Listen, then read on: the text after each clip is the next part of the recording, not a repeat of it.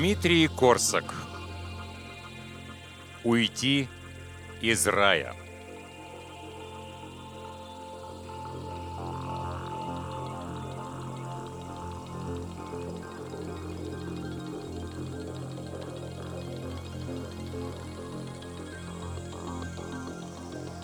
Усложнение нашего бытия сыграло с нами злую шутку. Никто не понимал толком, как устроен мир, как он работает, и поэтому его воспринимали как нечто незыблемое, постоянное. В глубине души мы не верили, что какие-то наши действия могут его изменить. Мы, как дети, толкали его, двигали, пробовали на прочность. И, конечно, однажды мы уронили его, и он разбился. Из записок Николая Эмодзи Пришвина.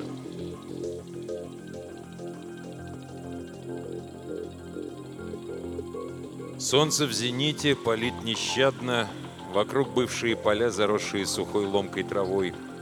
Дорога, даром что грунтовка, сохранилась неплохо, ровная, плотная.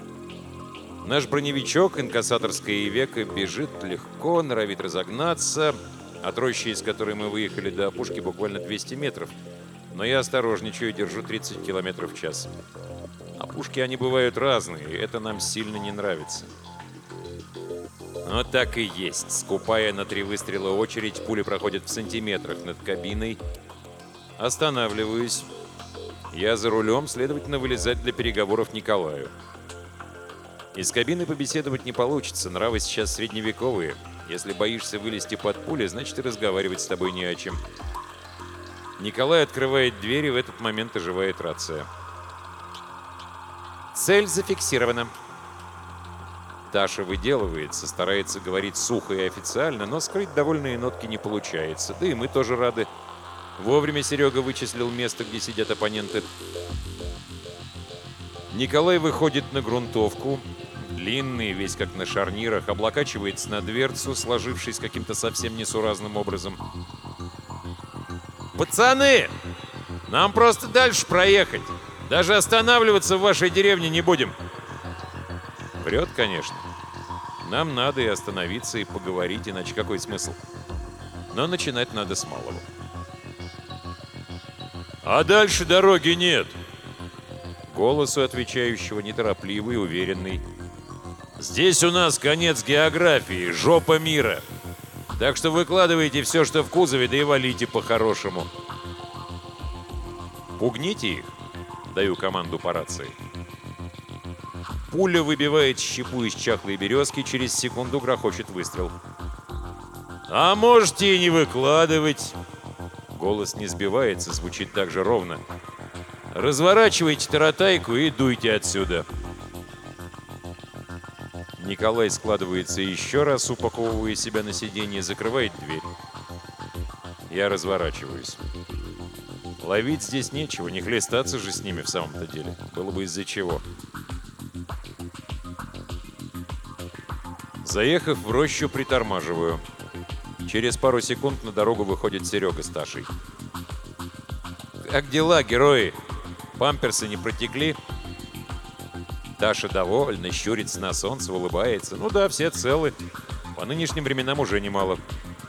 Карабкается в фургон, следом аккуратно, чтобы не зацепиться снайперкой, залезает Сергей. После выстрела он всегда молчалив, разговорится хорошо, если к утру. На другой стороне рощи среди тоненьких березок зеленой глыбой высится наш Урал. Огромный, неповоротливый, слишком большой для этих березок, для этой рощи и для всего этого мира. Рустам спрыгивает с подножки, мы вылезаем из броневичка. Надо решить, что делать дальше. Ну, как решить? Пару километров назад мы проезжали перекресток, можно свернуть на нем направо, можно налево. Вот и весь наш выбор. После короткого совещания выстраиваемся в колонну. Мы с Николаем на броневичке впереди, остальные на Урале следом, как всегда. Говорят, что впереди ставят самых лучших бойцов. Может быть, нас с Николаем поставили как самых бесполезных. Никому сейчас не нужен эрудит и классный хакер Эмодзи в миру Николай. Да и от моего незаконченного мехмата толку немного. Зато Рустам за 20 лет в рядах непобедимый, дослужившийся только до старшего прапорщика и не забывший крестьянскую юность, другое дело. Он реально вытащил нас всех. Сгинули бы мы в Питере без него однозначно. Счастье наше, что вовремя спохватился Серега, единственный из нас, отслуживший срочную. Как только все начало разваливаться, он повез нас к Рустаму, Блимболова ко взводному. Мир разрушился необратимо. Сейчас даже самым безнадежным оптимистам ясно, возврата к прошлому не будет. И так уж вышло, что нам точно известно, кто в этом виноват. Мы четверо. Эмодзи, Серега, Таша и я. Это мы развалили цивилизацию. Мечтали о цифровой свободе, хотели, чтобы нас услышали. Что мы тогда собирались сказать миру? Сейчас уже и не припомню. Глупость, наверное, какую-нибудь. Теперь вот поумнели.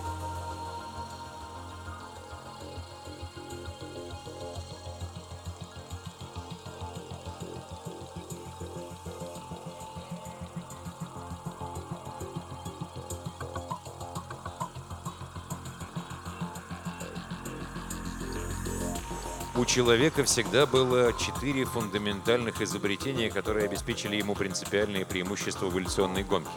И это вовсе не колесо и даже не украшение огня. Во-первых, это речь. С изобретением речи человек смог использовать не только собственный опыт, но и опыт других людей. Во-вторых, письменность. Именно она убрала временные и пространственные барьеры. Отныне человек мог использовать опыт людей, отстоящих от него на тысячи километров и сотни лет. В-третьих, книгопечатание – После его изобретения каждый, буквально каждый человек получил доступ к концентрированному опыту лучших представителей человечества. В-четвертых, интернет, а точнее объединенная социальная сеть, когда каждый мог воспользоваться опытом любого человека и каждый мог поделиться своим опытом со всеми. Именно что мог. Сейчас уже не может. Мы не думали, что люди настолько легковерны что прочитанному и увиденному на экране смартфона человек станет доверять больше, чем собственному опыту. А зря. Доверие – важнейшее эволюционное преимущество человека. Именно оно позволяет делать выводы на основании не только пережитого лично, но и использовать все, что было сотворено, придумано, выстрадано другими. Из записок Николая Эмодзи Пришвина.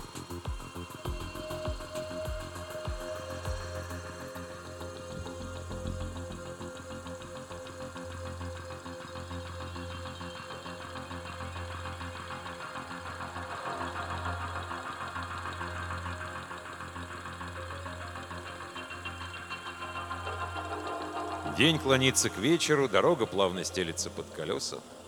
Кругом холмы. Лес далеко, никаких неприятностей не предвидится. Урал уверенно катится в 100 метрах позади, а больше до самого горизонта никого и ничего. Я начинаю подумывать, где бы остановиться на ночлег, и тут все и происходит. Мы взбираемся на вершину очередного холма и утыкаемся в БРДМ – Угловатый корпус уверенно возвышается посреди дороги, башня развернута на нас. Пулемет уставился прямо в лобовое стекло. Это верная смерть, без шансов. КПВТ прошьет наш броневичок насквозь, как бумагу. Остервенело давлю на тормоз, кричу эмодзи «Сваливаем!» и выпрыгиваю из машины. Как назло, земля под ногами ровная, ни малейшие кочки. Единственное место, где можно укрыться, мертвая зона под носом у бардака. До него метров семьдесят, и я изо всех сил рвусь к бронированному чудовищу. Мышцы сокращаются безумно медленно. Я двигаюсь каким-то нелепым аллюром, почти на четвереньках, то и дело отталкиваясь руками от земли. Все вокруг необыкновенно четкое. Я вижу каждую травинку, каждый камешек, каждое зернышко асфальта. БРДМ все не стреляет, и я своим обострившимся чутьем внезапно понимаю, в нем никого нет. Можно расслабиться, но как раз в этот момент я, наконец, добираюсь до вожделенной мертвой зоны. С меня льет холодный пот. Кружится голова, ноги заплетаются. Без сил приваливаюсь к колесу, слабо машу рукой Николаю. Он выбирается из кювета, лезет в наш броневичок, что-то говорит в рацию, затем подходит ко мне и садится рядом. Вид у него потрепанный, опустошенный, да и у меня, наверное, не лучше. Рустам решает остановиться на ночлег прямо здесь. Особого выбора у него нет, мы с Эмодзи уже ни на что не годны.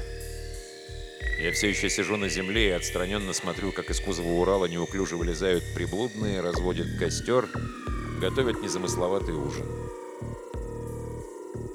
Приблудные — это пять женщин с двумя младенцами, которые постепенно прибились к нам за первый месяц нашего скитания. Тогда еще встречались одиночки, можно было заехать в некоторые города, иногда нас просили остаться в деревнях. Невнятное было время, неустроенное. Сейчас мир успокоился, принял устойчивые формы, стал жестким и прагматичным, но все же понятным, стабильным. Есть не хочется, двигаться тоже. Таша пытается вытащить меня к костру, затем приносит миску с горячим. Я вяло отбрыкиваюсь, и она отстает. Когда я, наконец, отклеиваюсь от колеса, уже темнеет. Приблудные давно утянулись в свой курятник, мирно трещит костерок. Таша колдует над чаем, Серега над снайперкой, Рустам попеременно косится на бардак с Уралом и думает о чем-то своем. «Я к приблудным!» Николай встает, с трудом удерживаясь на ногах. «Кого думаешь подписать?» Таша поднимает глаза над плюющимся паром чайником. Все равно. Бери тогда Веру. Брюнетка круглолицая. Пофиг. Веру так веру. Руки у Николая начинают крупно дрожать. Засунув их в карманы, он уходит к Уралу, еле переставляя ноги. Надо бы еще к Марине кого-нибудь командировать.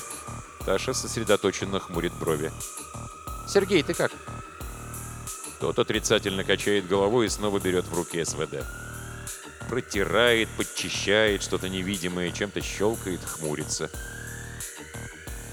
«Марину?» Рустам поднимается, с хрустом разминает плечи. «Я возьму». Он тоже уходит. Мы остаемся втроем. Что там с приблудными? Ерунда, не бери в голову. Поясняют, кто в курятнике главный. Надо им мозги в нужную сторону повернуть. Ну вот, можно пить. Таша аккуратно снимает чайник. Чай получился хороший, терпкий, с легкой горчинкой. Сахар мы экономим, но без него даже вкуснее. Эх, все чай да чай. Таша отставляет чашку и приваливается к моему плечу. Мечтательно смотрит на звезды. Пиво бы свежего, американского пейл как в United Butchers. Прежний докатастрофный мир сейчас вспоминается призрачно, зыбко. Мы помним, как было, но уже не можем прочувствовать реальность той прошлой жизни. Помним United Butchers, но забыли, каково это — просто пойти и выпить пиво. Помним, как выглядят деньги, но не верим, что на них можно купить еду. И уж совсем нереальными кажутся наши тогдашние мечты и надежды. Словно это были не мы, Словно нам рассказывают о каких-то других людях. Будто кто-то другой боролся против ранжирования сообщений в соцсети, представления уровней достоверности, управления порядком поисковой выдачи. Будто кто-то иной считал все это фактической цензурой и цифровым диктатом. Причем особо оскорбительным, поскольку цензором и диктатором являлся искусственный интеллект – Будто кто-то другой ратовал за то, чтобы каждый человек имел возможность донести свое слово, свое видение мира до миллионов. Но ведь это были мы. Четверо. Это мы, в конце концов, сумели взломать искусственный интеллект, управляющий глобальной соцсетью, и на неделю, всего на одну неделю суждения маргиналов, фриков, сумасшедших стали общепризнанной, непререкаемой истиной. Сейчас Эмодзи во всем винит себя, потому что именно он создал червя, который прогрыз сервера и подменил алгоритмы. Но если быть честным, он-то как раз хотел просто отключить ранжирование, а мы настояли, чтобы ранжирование осталось, но оценки были инвертированы. Нам казалось, так будет справедливо предоставить слово тем, кого раньше замалчивали, дать им минуту славы, а потом... Потом думали мы, выйдут на работу сисадмин и все исправят. Не исправили. Скорее всего, не вышли на работу, как и все остальные. В конце концов, все садмины тоже люди, и на них, как и на остальных, вывалилось все это безумие, эти ужасы, это ложь. Видимо, они, как и все, поверили смартфону, а не собственным глазам. Поверили, что мир уже развалился. На самом деле мир продержался еще больше недели. Трудно сказать, что можно считать концом цивилизации.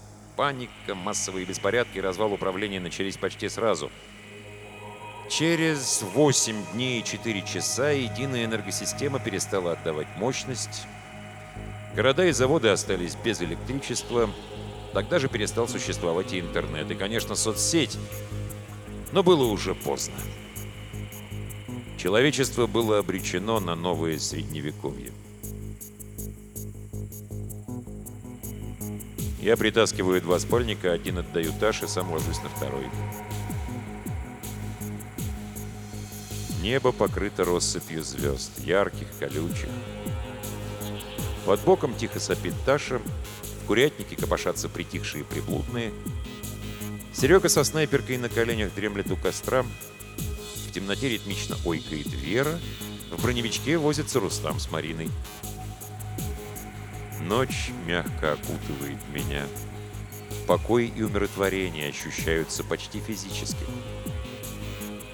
Я постепенно расслабляюсь, и сегодняшний суматошный нервный день наконец меня отпускает.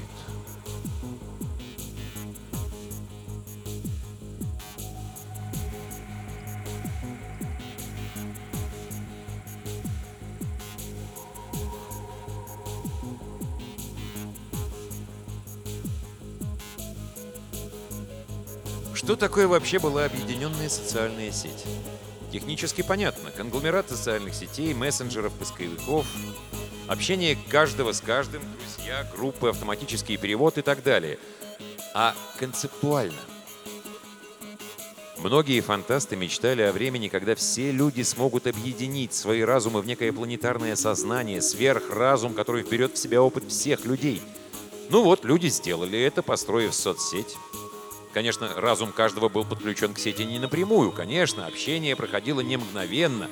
Одному надо было набрать сообщение, другому прочитать, но в целом это работало именно как единый организм. И искусственный интеллект, который определял достоверность сообщений и ранжировал поисковую выдачу, на самом деле определял, как связаны синапсы этого сверхмозга, какие сигналы кому и когда они передают. А когда его взломали, коллективный разум обезумел, и мир взбесился. Из записок Николая Эмодзи Пришвина.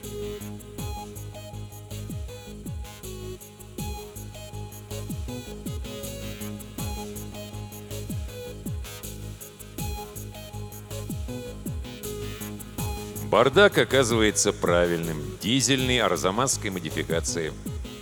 Все вроде на месте, есть даже 6,5 лент КПТВ. Просто у него кончилась горючка, баки абсолютно сухие. Сергей с Рустамом ковыряются в его потрохах, заглядывают во все закоулки, так что не обнюхивают. Можно попробовать завести его. В кузове Урала 8 бочек солярки, настоящее сокровище по нынешним временам. Посовещавшись, решаем не оживлять монстра. Куда он нам с его прожорливостью? Забираем ленты, патроны к КПВТ нам не нужны, но оставлять в тылу оружие мы не хотим. Выстраиваемся в колонну и трогаемся дальше, объезжая трассы, выбирая затерянные обходные дороги. Главное, без заправок. Почему-то мы были уверены, что после апокалипсиса главными ценностями окажутся патроны, лекарства и тушенка. Мы ошиблись. Главными стали солярка и бензин.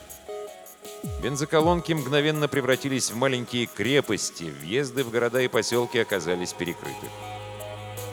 Нам остались только крошечные селения, рядом с которыми не было даже заправки до заброшки. Одинокие дома и деревеньки, покинутые жителями. Через 30 километров мы попадаем именно в такую заброшку. Десяток коттеджных домиков, аккуратных, чистеньких, разбросаны в нарочитом беспорядке на опушке леса. Людей нет, ветер гоняет по улице сухую пыль, Поблизости журчит не то ручей, не то маленькая речка. Приблудные сразу направляются в приглянувшийся коттедж. Девчонки рады настоящему жилищу, намучились в кузове. Остальные тоже довольны. Поселок хороший, шансы найти книги у нас есть. Это эмодзи заразил нас всех, заставив заниматься почти безнадежным делом. Или придал смысл нашему новому существованию, как посмотреть. Он ведь тогда после взлома чуть руки на себя не наложил. Сначала мы были рады. У нас все получилось. Потом удивлялись, почему сисадмины ничего не предпринимают. Потом испугались. Конечно, Эмодзи пытался вернуть все обратно. Он снова запустил червя, что-то правил, что-то дописывал на ходу. А город погружался в хаос. Пора было уносить ноги. Мы с Сергеем буквально отдирали не спавшего трое суток Эмодзи от клавиатуры, почти безумного, с воспаленными от усталости глазами. Пока работал интернет, он просматривал на мобильнике отчеты червя, наплевав на все правила безопасности. Мне кажется, он даже хотел, чтобы его задержали. Но задерживать хакеров уже было некому. Червю банально не хватило времени, энергосистема отказала раньше. Для Эмодзи это стало страшным ударом. Почти неделю он ни с кем не разговаривал, а потом выдал новую сверхзадачу. Раз уж восстановить цивилизацию невозможно, мы должны хоть что-то сделать для умирающего по нашей вине мира. Например, сохранить знания, чтобы потомкам было проще строить жизнь заново. У него развелась идея фикс – найти хотя бы один институтский курс математики и хотя бы один курс физики. Пусть устаревшие, пусть Фихтенгольц и Ландау с Лившицем, главное, на бумаге, чтобы могли храниться сотни лет. Сначала мы искали книги лишь за тем, чтобы поддержать эмодзи. Конечно, глупо искать институтские учебники в заброшенных деревнях, но мы все равно мотались по округе, пытаясь выбрать место, где осесть. Результат обескуражил. За четыре месяца мы обнаружили комплект учебников за седьмой класс, еще советских, подшивку науки и жизни за 90-й год и универовскую методичку по квантовым вычислениям. Бумажные книги остались в прошлом. Все переместилось в сеть. Но пока мы лазали по чердакам и подвалам, в нас крепло убеждение, что сохранять знания — единственная достойная цель в этом новом, безумном и жестоком мире.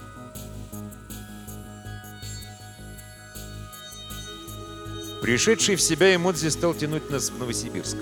Он был уверен, что там осталась цивилизация. Рассказывал про какой-то секретный вычислительный центр с автономным питанием.